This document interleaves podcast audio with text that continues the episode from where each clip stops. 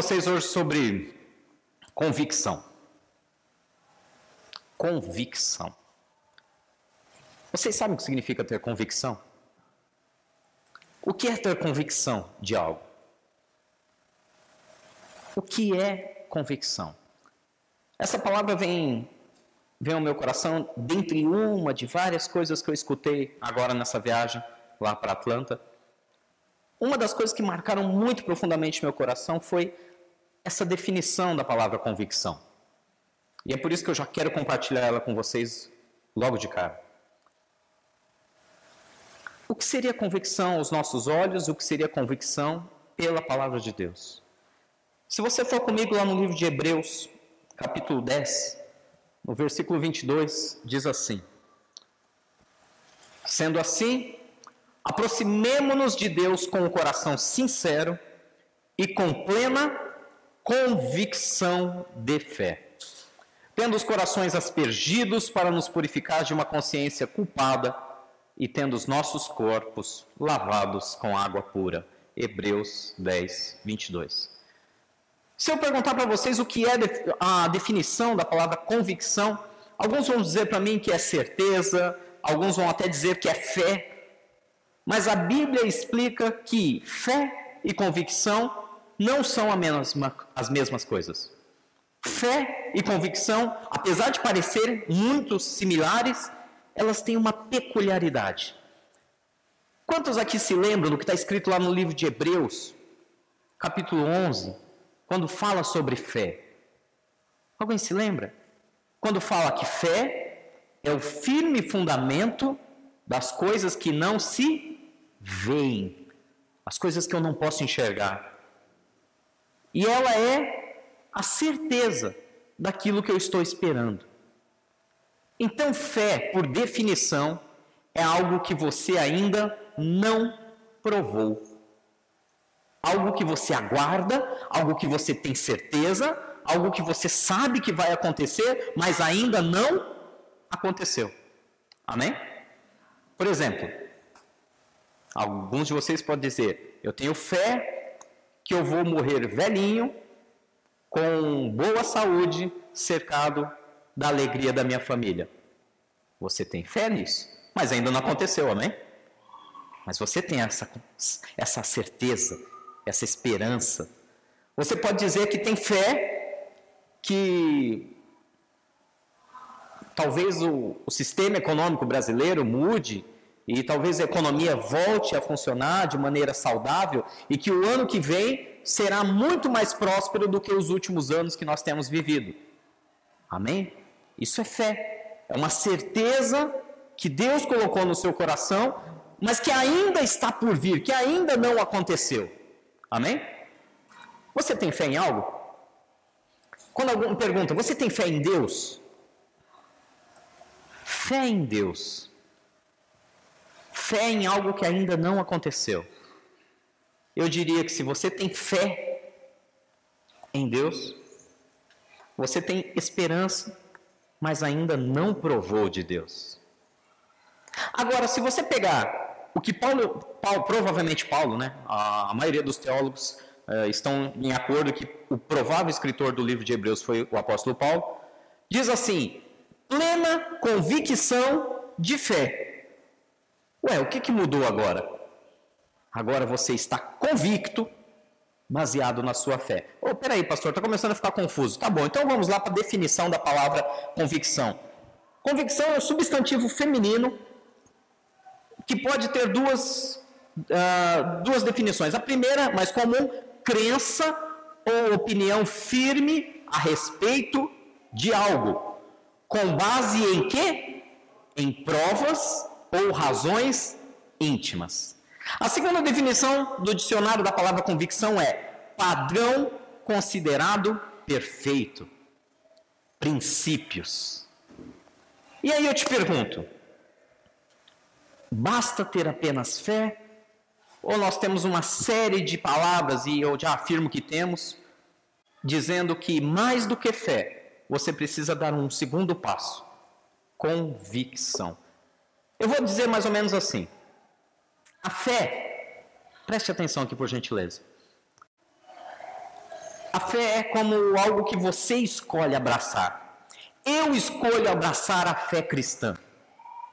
Eu escolho abraçar a fé de que eu vou trabalhar mais e eu vou prosperar. Eu escolho abraçar a fé de que se eu ceder no meu casamento, se eu sempre ouvir, se eu sempre dar um, um novo passo, meu casamento vai ser cada dia melhor. Isso é abraçar a fé. Eu tomo decisões, eu faço escolhas. E convicção? Ah, convicção. Convicção, meu querido, é maior do que eu e você. Você não precisa abraçar uma convicção. A convicção te abraça. É uma certeza tão grande, é uma fé que já foi testada e aprovada. A convicção ela te abraça de tal maneira que mesmo que você não queira, você não consegue mais negá-la. Mesmo que você queira abrir mão dessa convicção, mesmo que você queira fugir dessa convicção, ela te agarra de uma maneira tão carinhosa, tão amorosa e você fica preso a ela. A convicção abraça você, ao passo que a fé é você quem a abraça. E o que é convicção se não uma fé que você abraçou, que você testou, que você sentiu, provou, experimentou e agora tem razões íntimas para não mais abandoná-la? Vocês estão me entendendo, amém? É muito mais forte. Convicção é maior do que fé. E aí eu faço uma pergunta bem simples para vocês hoje. Quais são as suas convicções? Você parou já para pensar? Quais são os seus princípios? Como é traduzido também? Quais são as suas convicções? Quando você olha para sua família, vamos fazer um exercício prático aqui. Pensa aí na sua família: esposa, esposo, filhos, irmãos, pais, pensa na sua família. Que fé você tem na sua família? Você tem fé que vai acontecer o que com a sua família no próximo ano? Pensa aí, não precisa me responder não. Que fé você tem sobre o que vai acontecer com a sua família no próximo ano? Olha, pastor, eu tenho fé que nós vamos ser ainda mais felizes do que nós já somos. Pastor, olha, baseado na palavra de Deus, eu tenho fé que alguns problemas vão ser solucionados. Tudo bem. Feito esse exercício, continua pensando aí na sua família. E agora eu vou fazer uma pergunta um pouco mais profunda. Quais convicções você tem para com a sua família? Se você tiver apenas fé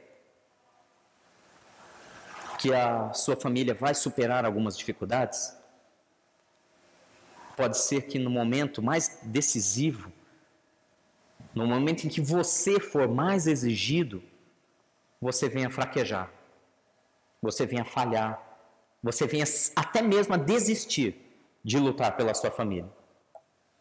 Mas se você tiver uma convicção do que Deus sonhou para a tua família, se baseado em provas, se baseado em razões íntimas, se baseado naquilo que Deus já fez até o dia de hoje na sua família, se você pegar essa fé que já foi testada e aprovada em tudo que Deus já fez até então e olhar para sua família com um novo ótica, não apenas com fé, mas com a convicção de que haja o que houver, Deus vai fazer, porque Deus plantou e planejou essa família para mim a convicção é muito maior.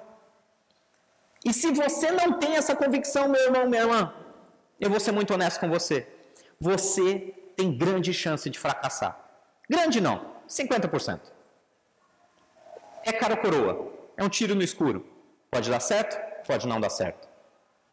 Agora, se você abraçar, ou melhor, se você for abraçado por uma convicção, como que isso vai dar errado? Como que isso vai dar errado?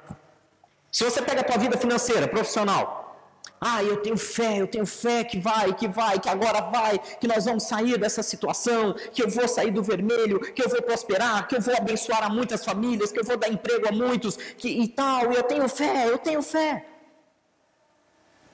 Eu te desafio a pegar essa fé, olhar para os dias onde Deus já operou milagres maiores na tua vida. Olha para aqueles dias onde Deus fez coisas muito maiores do que as que você está vivendo hoje. Olha para aqueles dias onde você não tinha nem, nem fé você tinha, nem esperança você tinha, e Deus foi lá e transformou tudo. Pega essa fé e pensa se ela pode ser ou não, baseado em experiências, baseado em desejos íntimos, ser transformada numa convicção. Se você tem fé que você vai prosperar, você tem 50% de chance de prosperar. Agora, se você tem convicção, porque você já foi testado e aprovado nessa área, porque você já viu Deus fazendo milagres, porque você tem provas cabais e sabe, essa convicção te abraça e te leva para o alvo. E aí eu te pergunto, quais são as suas convicções? Se você nunca parou para pensar nisso, hoje eu estou te convidando a refletir sobre isso. A fé te ajuda a ir longe. A convicção faz você chegar onde tem que chegar. E eu te pergunto, você está convicto do que Deus tem para você? Pastor, eu ainda nem sei. Está na hora de começar a descobrir o que Deus tem para você. Está na hora de começar a buscar em Deus quais são os planos dele para você, quais são os sonhos dele para você, Está na hora de ter essa convicção. Sem esse alvo, nós não vamos chegar muito longe. Amém? Amém? O que é que te move? O que é que te move? São as suas convicções. A convicção de que Deus te ama. Você tem essa convicção? Você já experimentou? Já experimentou isso? De alguma maneira, você já creu aprendeu e experimentou o amor de Deus a ponto de dizer: Eu estou convicto que Deus me ama. Ah, pastor, às vezes eu tenho dúvida. Está aí, talvez, um dos grandes motivos pelos quais o inimigo tem te afligido. Porque você ainda tem dúvidas e não está convicto do quão grande é o amor de Deus por você.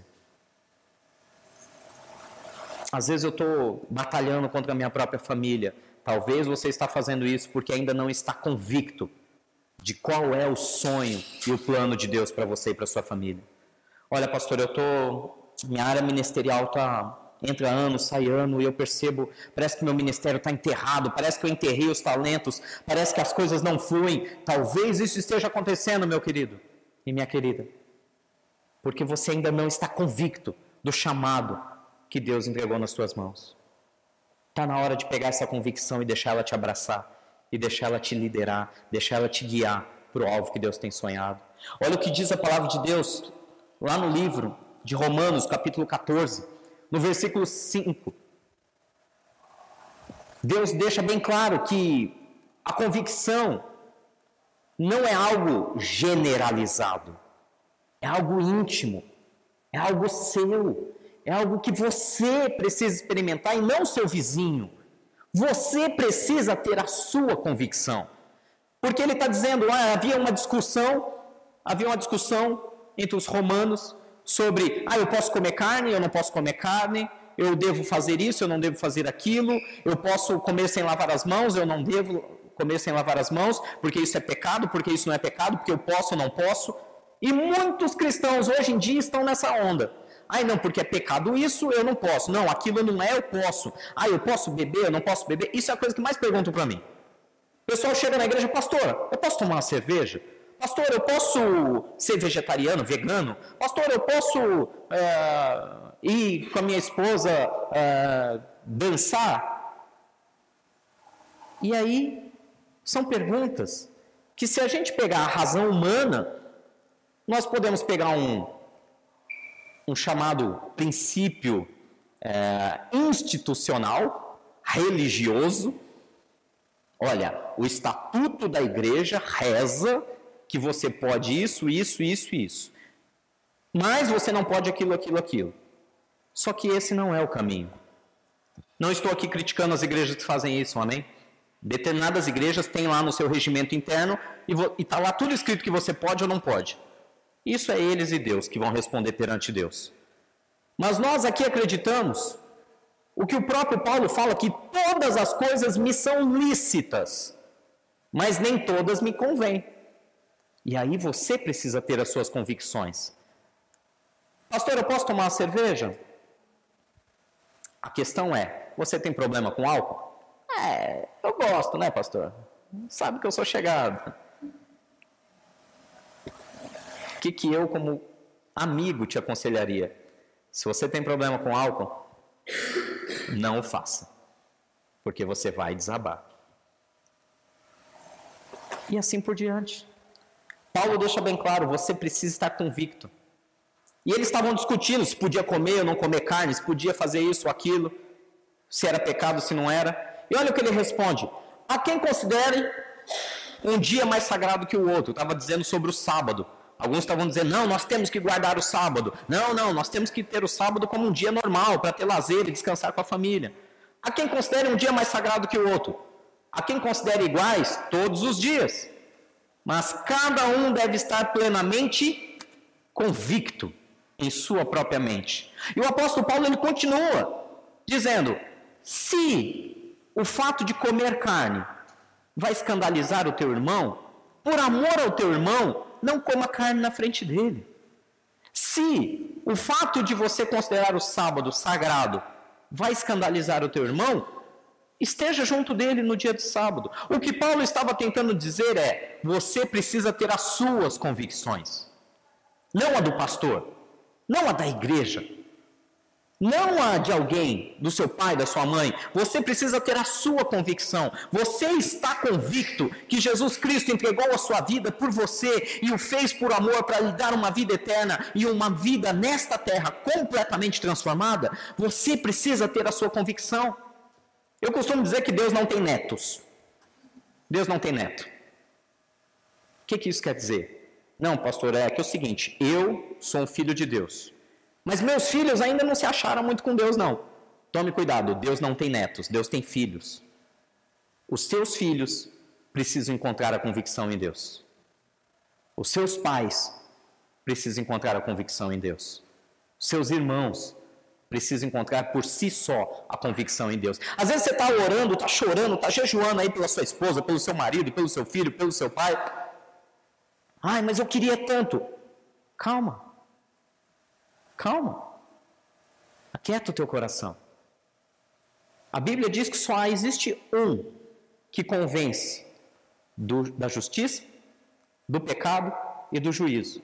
E este um não é você, chama-se Espírito Santo de Deus. Só o Espírito Santo de Deus pode trazer convicção ao coração de alguém sobre a salvação, sobre a vida eterna, sobre o sacrifício de Jesus na cruz do Calvário. Só o Espírito Santo pode fazer isso. Não é martelando na cabeça dele e dela que você vai conseguir ter resultados.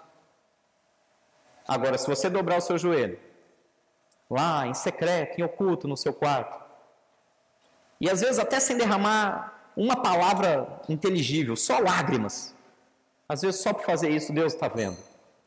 E deixa que o Espírito Santo faz o resto. Amém? Não sei porque eu estou falando isso.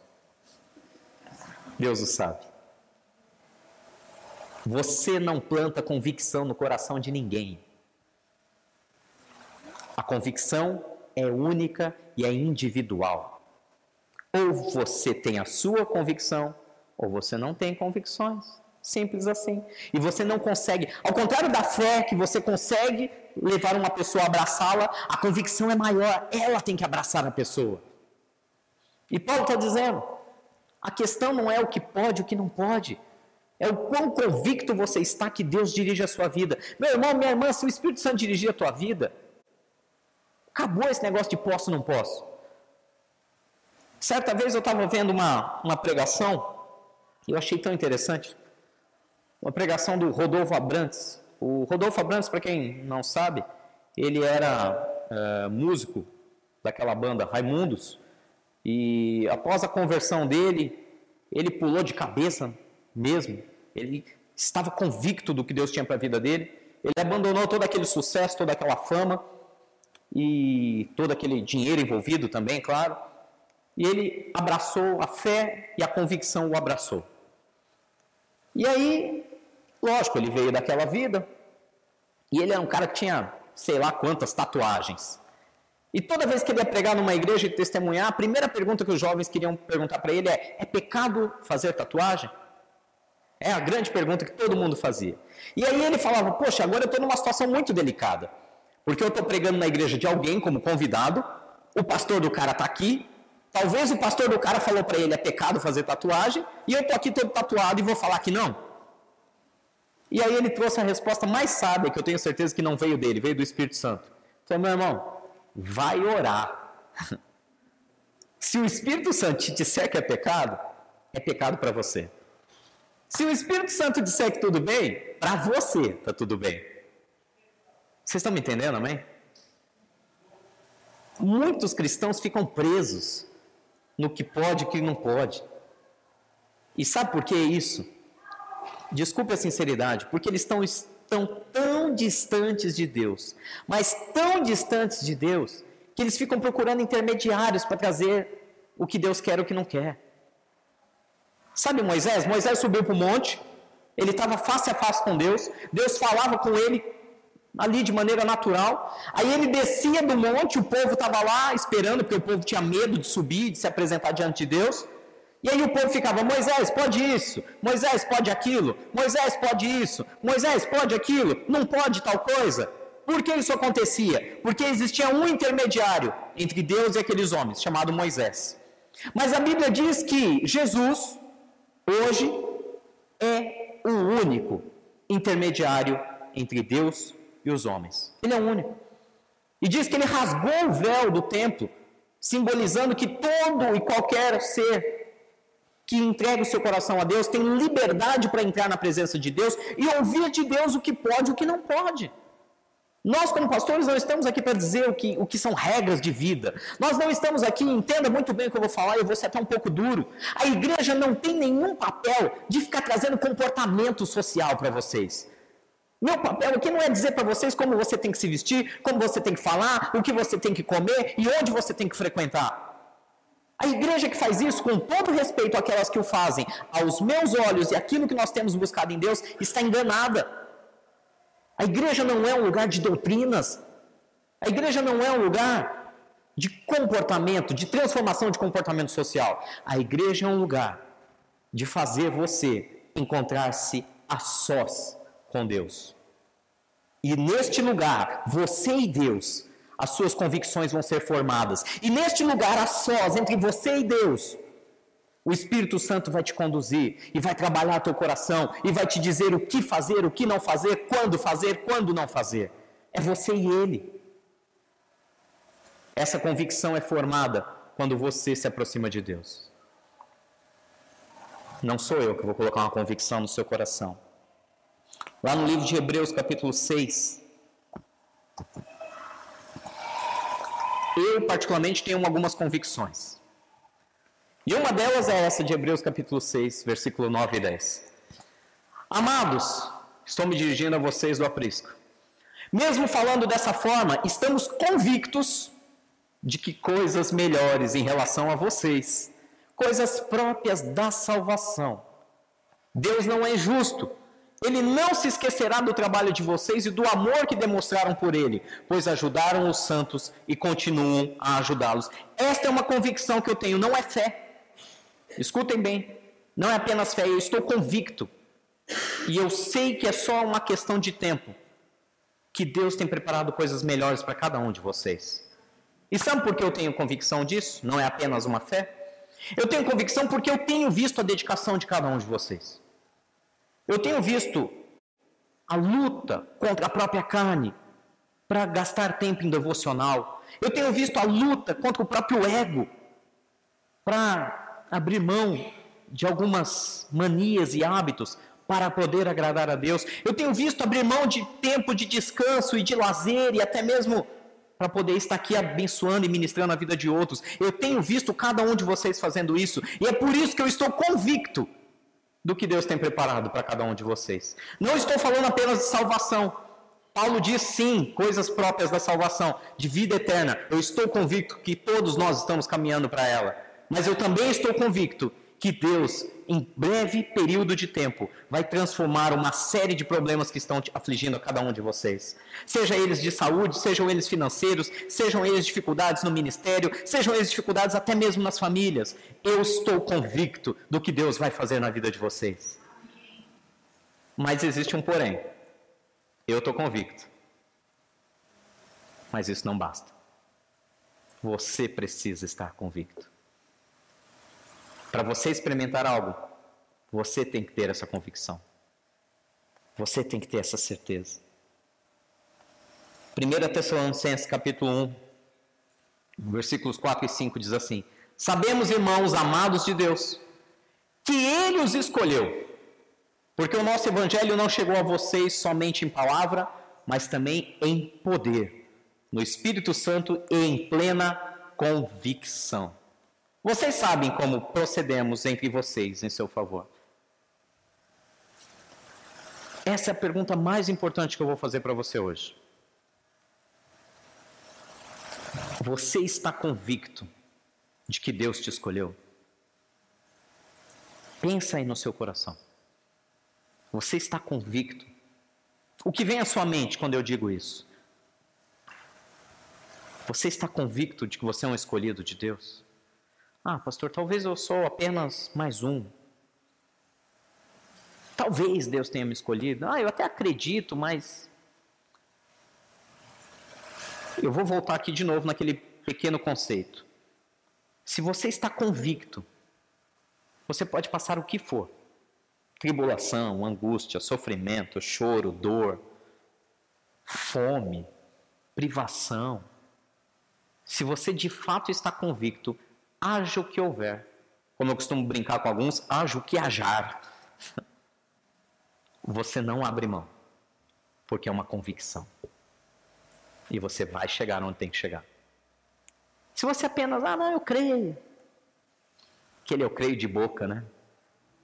Quando vier a primeira luta, ou a segunda, ou no máximo a terceira, você começa a fraquejar, já, é, já não estou tão convicto disso, já não estou tão certo que eu sou um escolhido de Deus.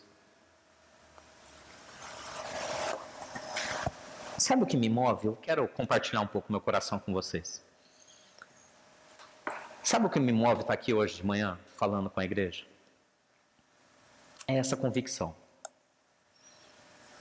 Meu corpo físico está bastante cansado, não estou sem demagogia alguma, eu estou bastante cansado. Foram duas semanas maravilhosas, muito intensas, muito intensas, muito boas. Aprendi coisas fenomenais que eu vou compartilhar com cada um de vocês. Mas fisicamente foi bastante cansativo. Poucas horas de sono, uh, pouco conforto.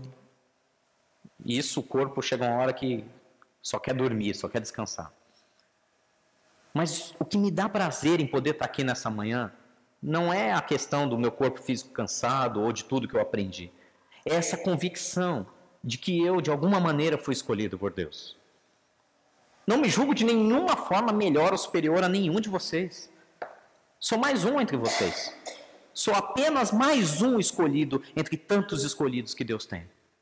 Apenas mais um. Mas eu estou convicto de que o que Ele me chamou para fazer, eu tenho que fazer. E eu estou convicto de que eu só vou ser, eu só serei completo, eu só sentirei essa paz plena e completa enquanto eu estiver fazendo o que ele me chamou para fazer. Eu tenho essa convicção. E você? Você tem essa convicção?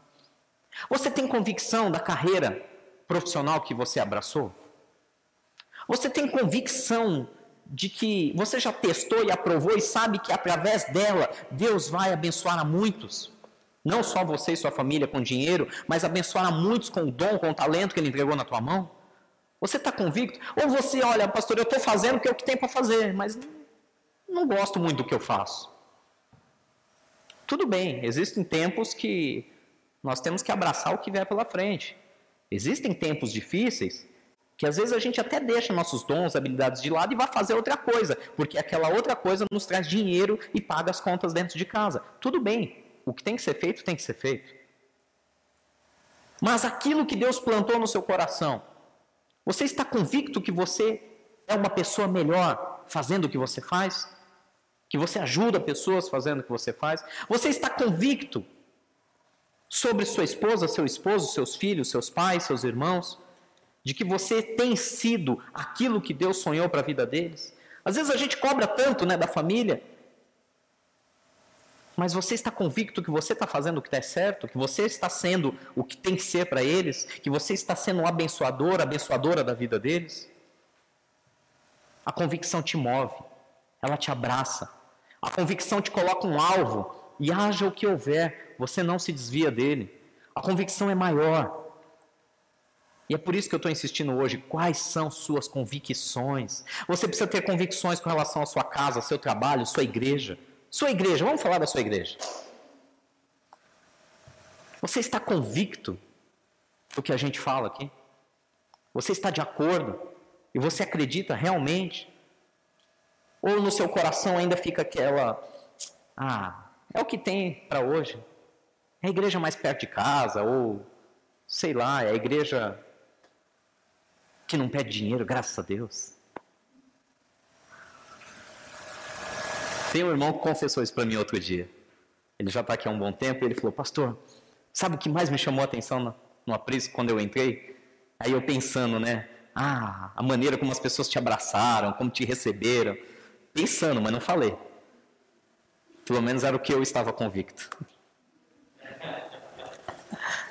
Ele falou: a coisa que mais me chamou a atenção é que eu fui reparando culto após culto, vocês não pedem dinheiro, né? Isso é muito bom. Eu me senti à vontade, eu não me senti pressionado. É engraçado que depois que ele me falou isso, eu parei para pensar e falei: que bom.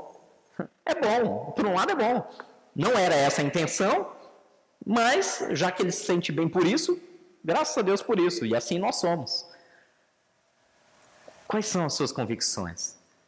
Graças a Deus, esse irmão confessou isso para mim. Eu posso dizer abertamente que hoje ele está convicto que ele não está aqui só porque não pede dinheiro. Hoje ele está convicto que ele está aqui porque Deus plantou ele aqui e quer usar a vida dele para abençoar outras vidas aqui, nesse lugar. Quais são as convicções com relação à sua igreja? Você está convicto? Você está feliz? Você tem certeza que Deus vai usar você? Não só o pastor, não só a pastora, não só um ou outro, mas que você tem um lugar especial na igreja e que Deus quer usar os dons e talentos que Ele entregou nas tuas mãos Sabe, queridos, uma convicção que eu tive, eu sei que nós somos uma pequena igreja e, e fico muito feliz por isso. Alguns pastores, inclusive amigos meus, eles têm o hábito de basear as suas opiniões, se a igreja é boa ou não, pelo tamanho numérico da igreja. Eu, particularmente, acho isso um erro muito grande. Um erro muito grande. Se nós quiséssemos ter hoje aqui 300 pessoas, não seria difícil. Não seria difícil. Basta eu parar de pregar a verdade e começar a falar o que elas querem ouvir. É simples. É bem simples. Eu sei porque não tenho vergonha, já me arrependi desse pecado. Eu já fiz muito isso. Já participei, como alguns sabem, de ministérios onde o número é o que mandava. O número era o mais importante. E bastava dizer o que elas queriam ouvir e as igrejas estavam sempre lotadas. E foi assim.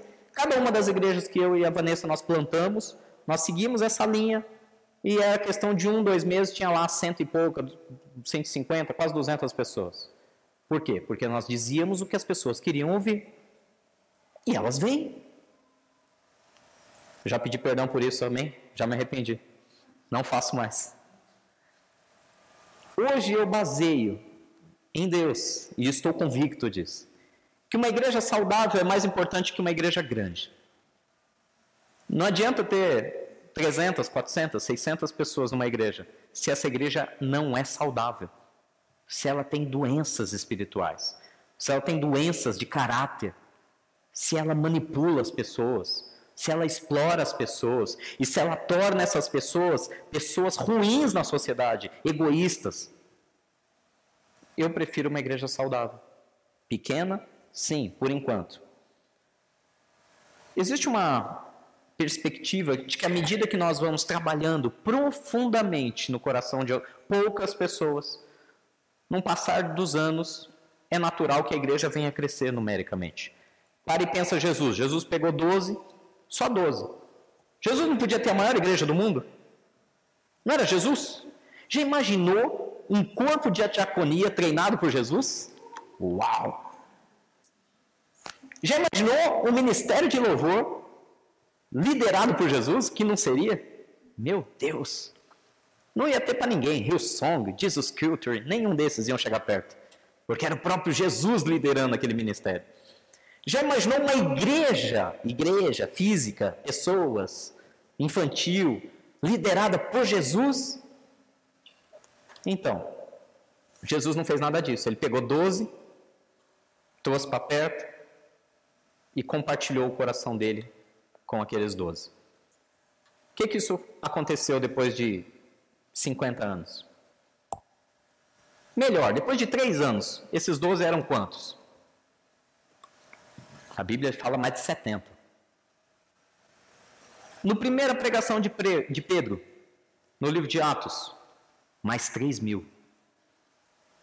Ao longo dos primeiros 50 anos, onde muitos dos apóstolos foram martirizados, mais de 100 mil. Em quantos cristãos nós estamos falando hoje, dois mil anos depois? Cerca de 2 bilhões de pessoas que adoram a Jesus Cristo. E ele começou com quantos? Doze. Só doze.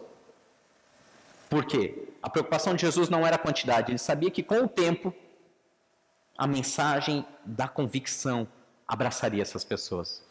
Ele se preocupou com a qualidade de cada um. E hoje, para encerrar, é a pergunta que eu tenho a você.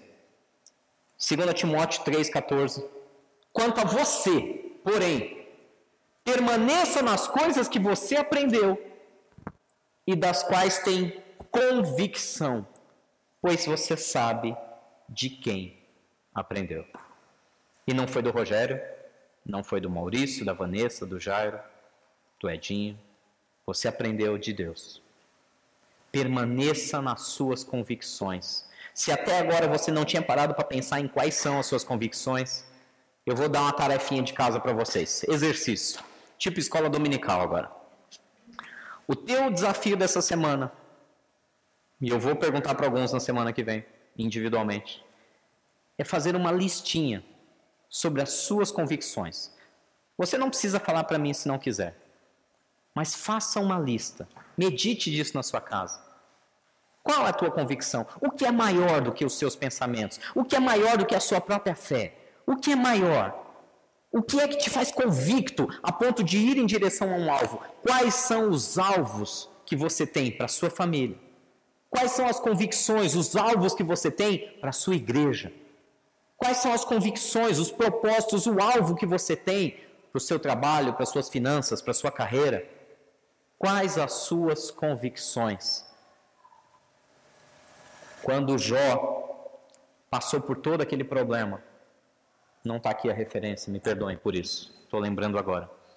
Quando Jó passou por toda aquela provação, ele começou em certo momento, murmurar um pouquinho, mesmo que no primeiro momento ele permaneceu firme e disse: Nu vim do ventre da minha mãe, nu eu voltarei, louvado seja o nome do Senhor. Vocês conhecem a história de Jó. Ao longo de algum tempo, ele teve uma hora que ele deu uma fraquejada e começou a murmurar. E Deus se apresentou para Jó e disse: Apresente para mim as suas convicções. O que, que Deus estava tentando dizer? Jó, você está passando por tudo isso, mas você está convicto de que? Onde você vai chegar? Onde eu vou te levar? O que eu vou fazer na sua vida? Você já tem experiências comigo, Jó.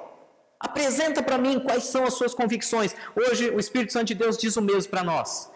Apresente diante de mim as suas convicções e deixa Deus te conduzir por elas e te levar àquilo que Ele sonhou. Amém?